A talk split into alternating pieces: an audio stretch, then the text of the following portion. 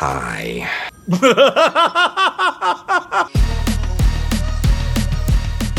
you complete me.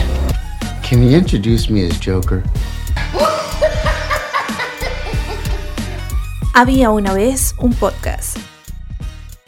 Bienvenidos a un podcast más. Hoy haremos este especial, este nuevo especial llamado A los Traques. Venimos a debatir fuertemente hoy por algo bastante controversial y para ello tenemos a Joana Maldonado sin episodio.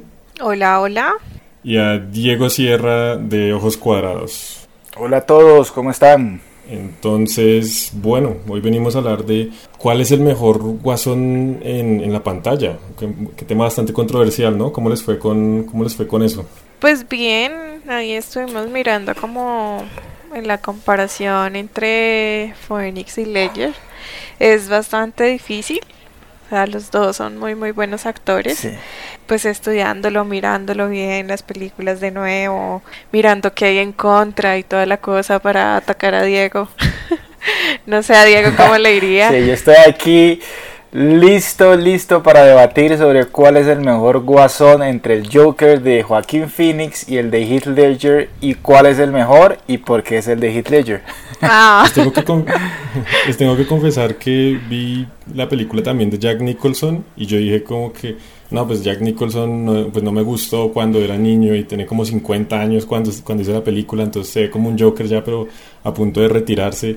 Pero la verdad lo vi bastante bueno, bastante bueno. De pronto más adelante se puede hacer con Jack Nicholson también. Bueno, entonces... También. La- básicamente vamos a calificar tres aspectos. El primero es la actuación, la actuación en general, pues específicamente del- de la persona que hizo de- del guasón en, la- en su película respectiva. Lo segundo es la caracterización, maquillaje, ah, vestido. Y tercero, yo creo que uno de los más difíciles, momentos icónicos, porque hay bastantes momentos icónicos de, cada- de ambas películas con el guasón. Listo, ¿quién quiere comenzar? Joana, si quiere. Listo, bueno, entonces, Joana, tienes tres minutos para decirnos por qué el guasón de Joaquín Phoenix tiene mejor caracterización que el de Heath Ledger. Bueno, yo pienso que la caracterización de Phoenix está eh, muy bien construida y lo podemos ver en el transcurso, en su transformación en la película del Joker. Eh, cómo Arthur se convierte en el Joker y cómo él descubre este personaje que lo vuelve desde, desde el lo más noble que es Arthur hasta lo más vil que es el Joker. Entonces eh, creo que podemos ver un aspecto completo.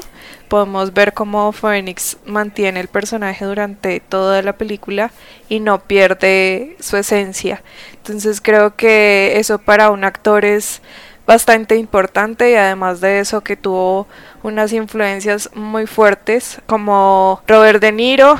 Digamos que yo vi mucho de Travis en, Arthur. Travis de Taxi Driver, me refiero a, ese Travis. Y, pues veo que en cuanto a, pues a su corporalidad, al vestuario, a toda la puesta en escena y todo lo que hace Phoenix es eh, realmente una, una actuación muy buena en lo que no- o sea, no raya ni en lo teatral, ni tampoco es forzado. Creo que tiene una buena medida. Entonces, por eso para mí ese es el mejor Joker. Ok, ok. Eh, Diego, tiene que responder a eso. Mira, de eso pri- voy a hablar primero de, de lo que para mí es el Joker de Heath Ledger. Sí, yo creo que este es un personaje que contiene elementos del cómic y construye sobre eso para llevarlo a otro medio, que en este caso el cine, para que funcione. Tú mencionabas el de Nicholson y yo estoy de acuerdo, el de Nicholson es bueno, pero es muy caricaturesco. Se nota que quisieron coger este tipo es el del cómic, pongámoslo acá. Mientras que este no, este construyen sobre lo del cómic para que funcione como personaje en una película. Este es un tipo que es claramente un gran criminal, es un súper inteligente, ingenioso, el tipo no tiene miedo, toma riesgos y se enfrenta a Batman en combate mano a mano, le da la batalla, eso es algo que el de Phoenix no podría hacer, ¿sí? es el de Phoenix es un debilucho. Y este tipo en cambio da miedo y sin embargo pues lleva su traje morado, un cabello verde y la cara maquillada como el personaje del cómic y, y funciona, no es un payaso literal. Y, te digo sobre su actuación tres palabras. Why so serious? Solo con esa frase el tipo nos demuestra cómo sabe contar una historia. Este man no- nos tiene nuestra atención. La manera en que él cambia el tono de voz, a veces cómo mueve el pelo, cómo se humedece los labios. El tipo tiene un rango de gestos impresionantes que la verdad produce hasta terror. Uno cree que ese personaje de verdad existe y debe estar andando en la calle planeando cómo va a destruir la ciudad.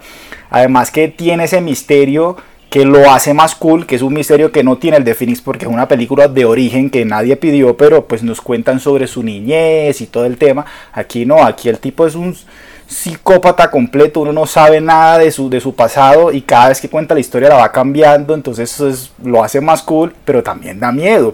Tiene una risa aterradora, no es una risa como la de la de Joaquín que es gratuita, que no la puede controlar, que es como una enfermedad, un tic, no, este tipo cuando se ríe es consciente de lo que ocurre, lo está haciendo, sabe que no es chistoso, es como me vale huevo, pero lo usa como, un, como una herramienta para aterrorizar a sus víctimas. Entonces no es ese tic emocional. E- Eso es un gran mérito de como, como inspira terror con esa risa. Y, y ya para cerrar estos tres minutos, decir que este es un personaje que no olviden que el Guasón es una mente maestra del crimen. Y este es un Joker super calculador. Eso se evidencia en la escena de interrogación, la manera en que el tipo maneja a Batman, como lo pone a escoger entre Rachel y Harvey y lo engaña. Es un tipo que en un momento te puede hacer se está riendo como un loco y da miedo y después él te puede estar haciendo reír con, como, como hace con el truco de magia. El tipo es arriesgado, es osado, no tiene miedo y eh, tiene algo que casi ningún otro Joker logra y es dar risa sin ser él un chiste. Al mismo tiempo te puede generar pánico. Esa escena en la que tiene a Rachel de rehén en la fiesta y Batman le dice suéltala y el tipo solo le dice pobre elección de palabras y sin pensarlo dos veces la suelta. Uno se ríe pero de igual manera se asusta porque Rachel está cayendo de un edificio del penthouse y Batman se tiene que tirar por la ventana a cogerla. Este tipo es un crack, o sea, no se puede comparar. Y cierto lo que Johanna dice, es que el otro ni siquiera es un Joker, él es una mezcolanza entre. Travis y Robert Pumpkin. Es un mashup ahí, un collage de dos personajes de películas de Scorsese. Pero a mí me parece que está muy, muy, muy bien construido. O sea, eh, este Joker, pues pueda que tú digas que es un debilucho, pero no lo es.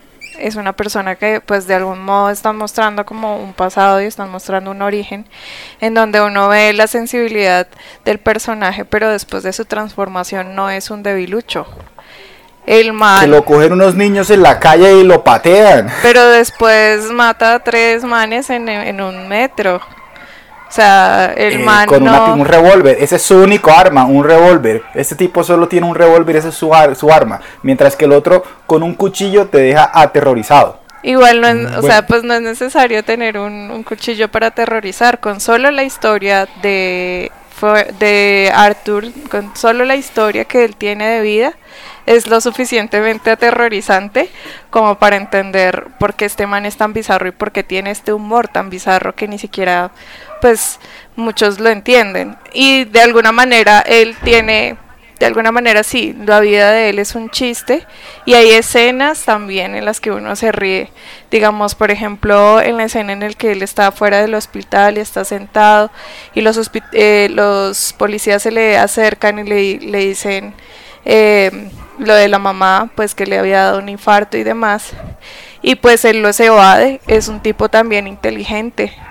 No se dejó apaciguar por esas preguntas, simplemente el man dijo, bueno, eh, sí pasó eso, yo trabajo como payaso y sí, tengo una enfermedad.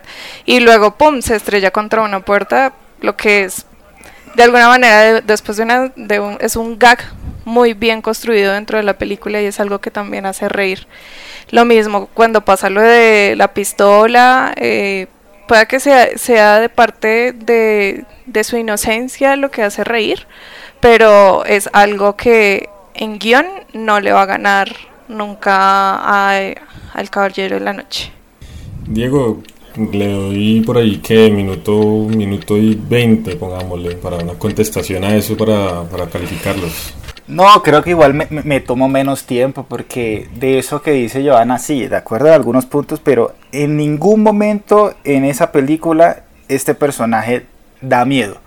No es un tipo que aterrorice. El único momento en que de pronto uno puede sentir poquito de miedo es cuando está matando al, A Randall. a Randall, creo que se llama, pero no lo hace, lo hace porque perdió el control. Sí, es un tipo con un problema mental que perdió el control, mientras que el otro personaje, el de Ledger, siempre está en control. Este tipo claramente es un manipulador, sabe cómo planear las cosas y en la forma en que manipula incluso a Harvey Dent en el hospital, es un tipo que está en control. Mientras que el otro no, no se pudo controlar. Y repito, eh, su única arma es un revólver. Sin eso, el tipo no es nada. Porque imagínense este tipo en un combate mano a mano con Batman. No, no podría. Batman con un, le da un, puño y ya, al piso. Ahí quedó.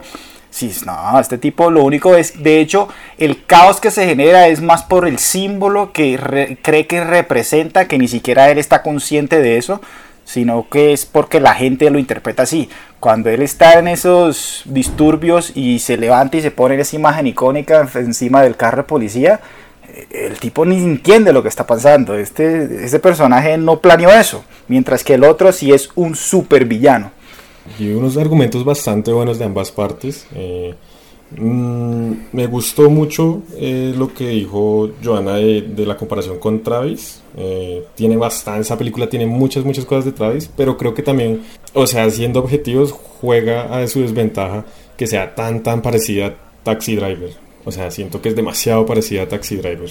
Entonces, incluso en el arco argumental, me gustó cómo llegó, la verdad, expresó lo que, lo que el personaje como causa, no solamente en, qué sé yo, en... eh, ¿Cómo es que se llama la novia de Batman? Eh, Rachel. Rachel, no solamente en Rachel, sino en el mismo Batman. Este man, eh, esa parte donde le dicen como, como que yo conozco gente de su tipo y el man le- y Batman dice, eh, ah no, y Alfred dice, no, es que usted no conoce personas así, usted no conoce personas eh, y creo que hay escenas muy puntuales que me acuerdo de la actuación y yo creo que sí, da más miedo el, el- el Joker de, de Heath Ledger, si bien creo que le faltó la comedia de, de- del, de lo absurdo que es a veces las situaciones en las que se mete el, el personaje de Joaquín Phoenix.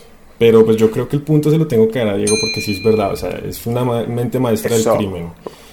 Bueno, entonces, ¿qué Bien. tal si vamos al segundo round? El segundo round es hablar de maquillaje y de vestuario. Vamos a ver cómo responde Joana a, ese, a este round anterior. Bueno, O sea, empieza de nuevo. Sí, Eso es como en juego de cartas, el que empieza pierde. No mentiras. te doy la palabra. Listo. Bueno, en cuanto a maquillaje, vemos varias mm, formas o varias maneras de, de cómo lo caracterizan. Primero, pues vemos un payaso inocente, un payaso eh, normal.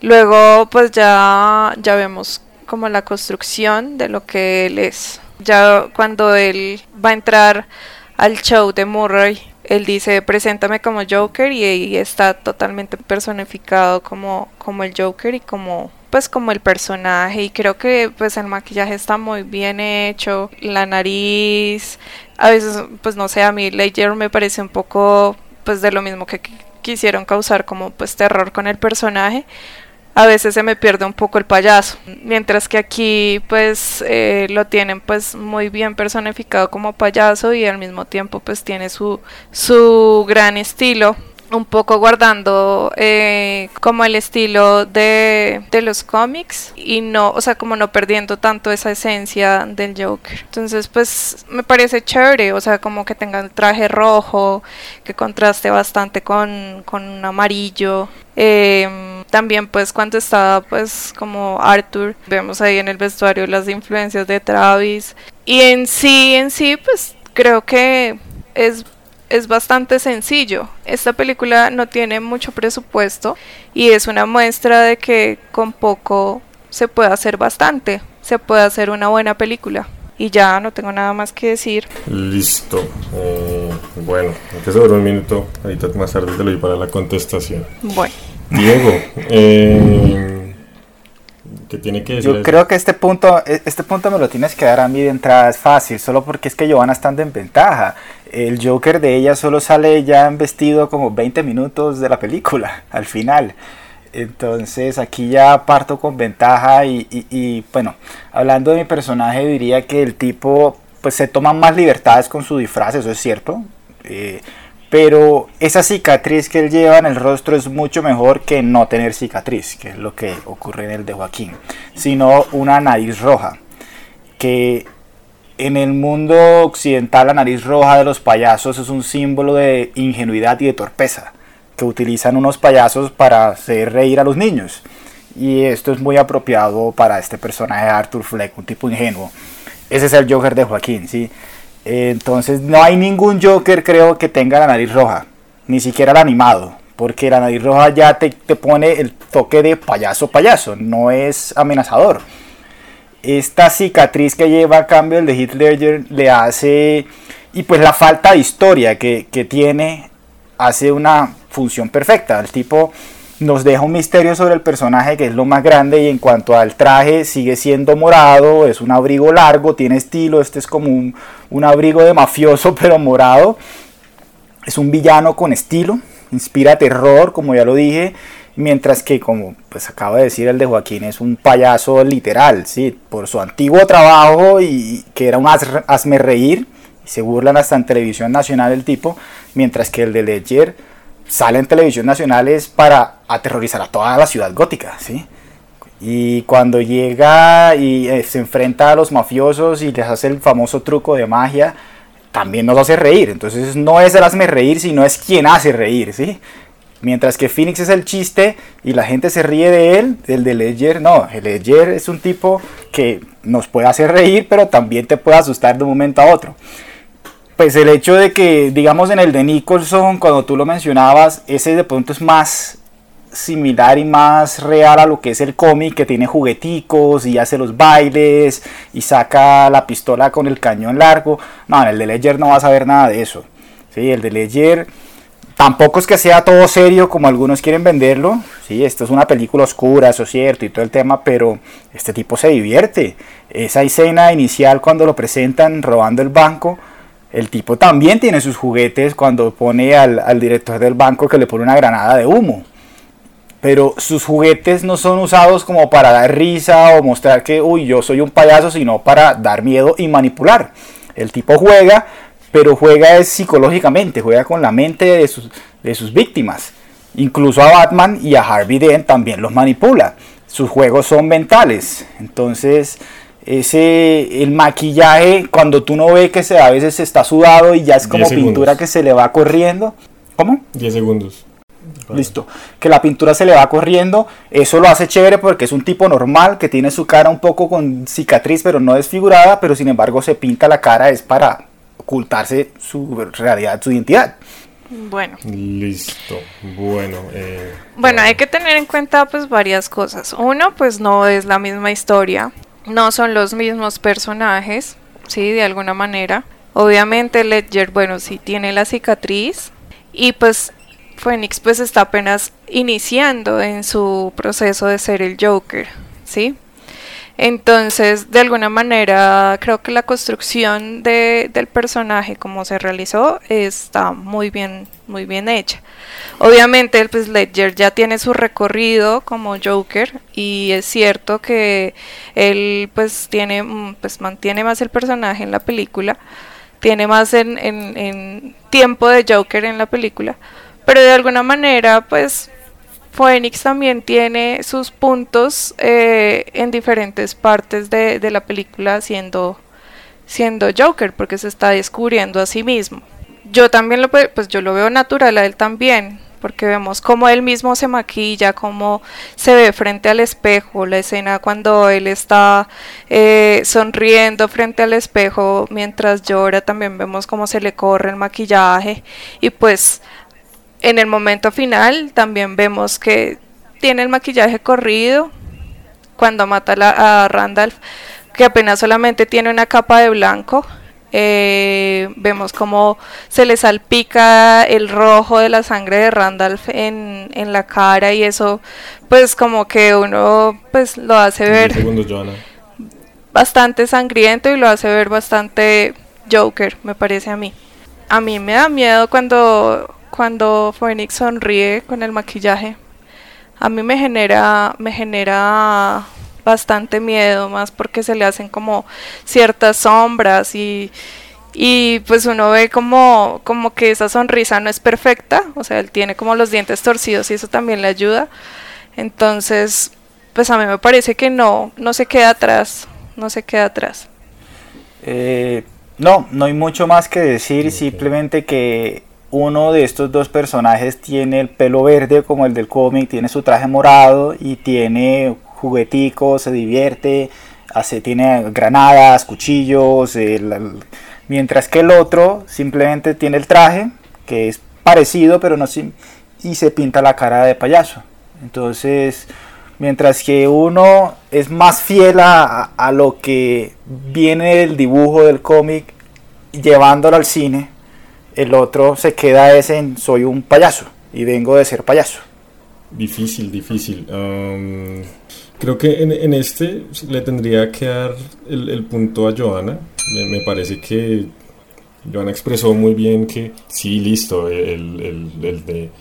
eh, em, el de Heath se ve muy, muy at- atemorizante, pero sí creo que como que el, el extraviarse tanto, tanto del cómic a veces incluso da como, como una sensación como de, pues no sé, no sé, tiene sus cosas, obviamente es icónico su imagen, es icónica su imagen, Mm, pero la verdad me gusta el estilo de payaso que tiene, que maneja Joaquín Phoenix, porque, bueno, aquí va un dato curioso sobre eso, está basado en el, en el maquillaje pues de, un, de un asesino de verdad. Eh, John Wayne Gacy ya ustedes las- los oyentes que quieran googlear lo que hizo este señor pues lo googlearán pero pues está basado en eso y, yo creo que eso le da como, su toque le da como y, también pues toda esta cuestión de, que como soy payaso y, y me he visto así también como, como es muy reminiscente del cómic entonces me gusta mucho eso entonces pues vamos uno a uno y vamos a ver por el desempate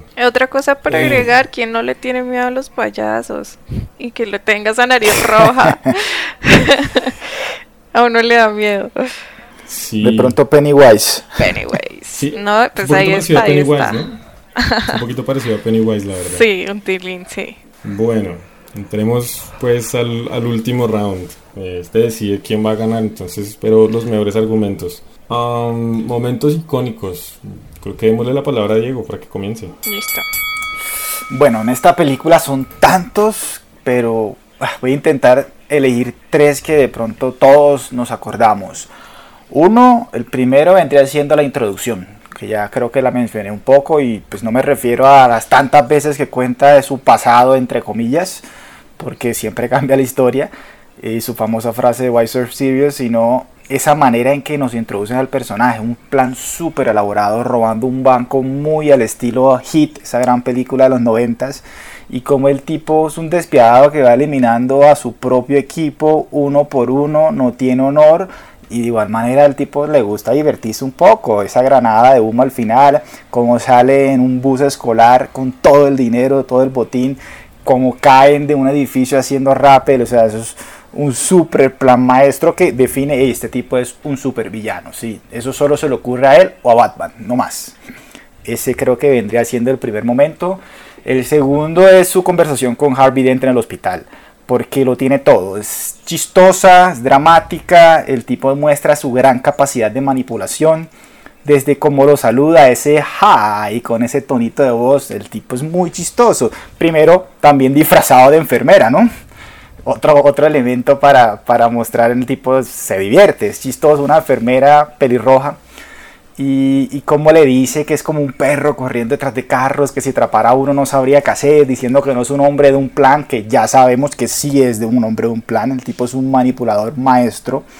Es, y pues este tipo es un psicópata que a la final en esta película es un agente del caos y a Dent lo invita a generar caos. Y esto entonces los cambios de voz, como usa la fuerza porque en momento Dent se quiere parar y el tipo lo detiene, es fuerte además y, y con sus diálogos es una, es una escena magnífica, es casi perfecta que termina de una manera increíble cuando el tipo des, pues explota todo el hospital va saliendo en su traje enfermera muy chistoso así como un muñequito y un espectáculo puro, sí, lo tiene toda esta escena, parece un momento icónico pero espectacular.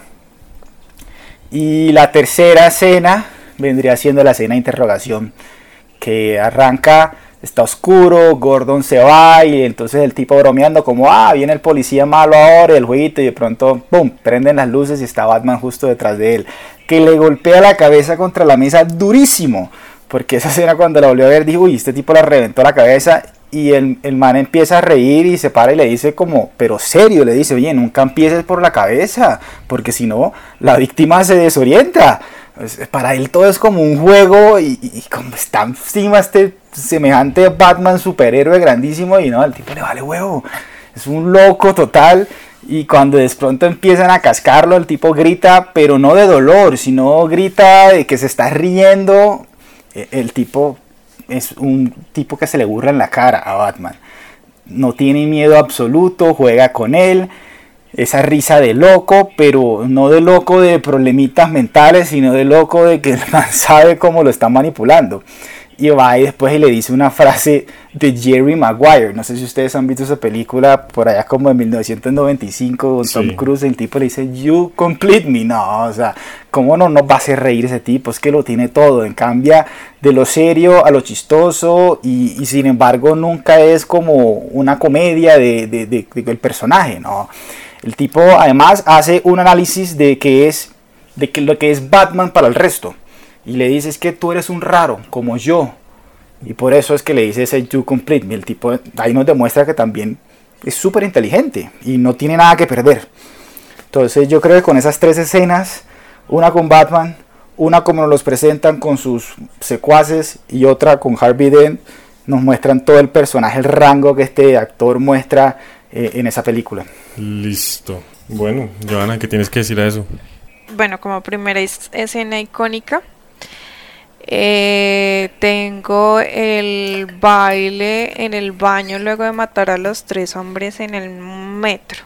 Ahí lo bueno de esta película es que hay una muestra de sensibilidad, de emociones, de música, de corporalidad, de teatro, de muchas cosas eh, que se unen para hacer momentos especiales como, como esta parte. ¿Sí? Entonces vemos como él está pues asustado y entra al baño y, comienza a bailar. Y pues a mí me parece que pues en cuanto a fotografía la escena es muy buena. El actor, inclusive en esta escena el, eh, el Joker no tiene la nariz roja, para gusto de Diego. tiene el maquillaje vuelto porque lo, estaban cogiendo en el metro a patadas. Y es una escena en la que vemos eh, pues el sentimiento de este personaje y me parece bastante importante y me parece muy icónica de la película. Eh, como segunda escena, como segunda escena, em, la escena en donde está, donde él se presenta a, con Bruce Wayne le dice al niño como hola, yo soy Arthur y pues él quiere pues no sé, como que lo entretiene, tiene ahí como una varita, le entrega la varita, se gana como la confianza de, de Bruce de alguna manera y le dibuja la sonrisa al niño. De alguna manera uno pues siente ahí como el peligro de Bruce, como que algo va a pasar, pero pues finalmente no, pues no sucede nada, pero pero creo que es una escena bastante representativa en cuanto a la relación de ellos dos, ¿no? Y eh, otra escena icónica, pues que me, lo que yo decía, muestra desde lo más noble hasta lo más vil de, este personaje protagónico y es eh, cuando, cuando él mata al Randall, cuando lo mata y es que no me acuerdo cómo se llama el, el, el enano No Sí, eso es chistoso. Que Gary no alcanza la puerta, se llama Gary. Sí. Ah, Gary sí, no alcanza la puerta. Entonces, pues él es como, ah, qué cagada, bueno, está bien, le va a abrir la puerta. Y hasta le da un beso porque y le dice como, tú eres el único que me ha tratado bien. Sí, o sea, como que lo trata bonito a pesar de que Gary está que se muere del susto. Y es una escena muy buena, o sea, es demasiado graciosa. Y le pues le da un toque buenísimo. Yo creo que pues una escena como esta no está en el Caballero de la Noche. Ok. Diego. No, O que la precisamente pueda esa no está porque es que No creo. No, es que eh, una escena como esa no está en el caballero de la noche porque esa escena da pesar. El tipo eh, deja vivir al enano porque le dice, ah, tú eres el único que me trataba bien, porque es que el resto lo tratan como lo que es, un bobazo, y, y les da pesar. Ese no tu es un personaje da pesar. bobazo, Diego. es una persona que, que- entiende. O sea, no- no- uno se pone a pensar y uno dice, eh, si esta persona pues sí sufre de problemas mentales y pues Gary que sufre de enanismo, pues seguramente se entienden porque saben qué es lo, lo feo de sentirse humillado y lo feo de sentirse eh, inferior a los demás porque para Lo todo... feo de que los traten mal, que les Exacto. hagan bullying, le hacían bullying. Exacto. Debería- Puro bullying que le hacían. Exacto, y eso no está Hitler, bien, no ¿quién es le va a un hacer- bobo. ¿quién, quién le va a hacer bullying? A Hitler yo nadie le hacía bullying. El tipo se para una vez y le dice, ¿cuál es la cosa? A ver, y saca la granada o lo que sea. ¿Tú algo le crees que a Arthur Nah, después de todo lo que le pasó le van a hacer bullying después? Claro, ¿qué, qué va a hacer? Digamos, Arthur que le aparece Batman y ¿qué le va a hacer? Le saca una guitarra y va a bailar. Eso es puro bailecito, es lo que el tipo hace en toda la película. Eso es cuando se siente feliz es bailando. Denle una guitarra o un piano, algo. No. Y, y- y esa escena de Bruce Wayne de niño, pues eso es una distracción, esa escena no funciona, eso es más que todo una distracción porque le quieren meter ahí al niño para decir que estamos en el universo de Batman y uno solo dice, pues es cuando Batman sea Batman, que es a los treinta y pico años de su vida, pues este guasón va a tener 50, 60 años, 60 y pico, no van a... No, no, no, no, no podrían pelear, Jack mano a mano. Nicholson. Sí, tendría una teoría que es Jack, Jack, Jack Nicholson, Aquí estamos haciendo Jack Nicholson tenía conspiración. 52, este tendría mucho más. Imagínense. Yo creo que Diego sería el Nah. de los que le hace bullying al man, pobrecito. Pero mm, bueno, es que qué decisión tan difícil. No, verdad. pero esos bailes, ¿en serio me vas a decir que no te gusta nada de esas escenas, Diego? Bailando, ¿cómo va a ponerse a bailar ese tipo, por favor? Que vaya a hacer Le- un plan maestro para aterrorizar a Ciudad Gótica, pero ¿qué se va a poner a bailar? No, ponle una fogata, una guitarra y ese es el Joker de Joaquín Phoenix, ah, cantando, no. Es un Joker bohemio. Bueno. Ajá. Difícil, difícil. Por mí. Facilísimo está. No. pues, Es que esa escena de Randall da mucha risa, la verdad. Es que Uy, esa escena es mucha- muy Uy, buena. yo creo que Esa es escena que las- es muy buena. es muy Todd Phillips, ¿no? Es muy Todd Phillips. Es como muy. Eh, ¿Qué pasó ayer? Esa película del Joker, le quitas el nombre y le pones cualquier otro nombre y no pasa nada. Sí, eso no tiene nada que ver con el Joker. No pasa absolutamente nada. Lo único es que, bueno, lo que pasa es que no hace un billón de Es que dólares. cuando ¿sí? quieres hacer algo diferente tienes que salir de lo mismo de siempre, como Nah. lo hace el Esa Caballero de la película Noche. pues, podría mismo. llamarse Taxi Driver parte 2, Podría algo llamarse así. Taxi Driver Es que- Bailarín. Pero pues. O el rey, de, el rey de la comedia, que es otra película de Scorsese, El rey Sí. de la comedia parte 2, y ya.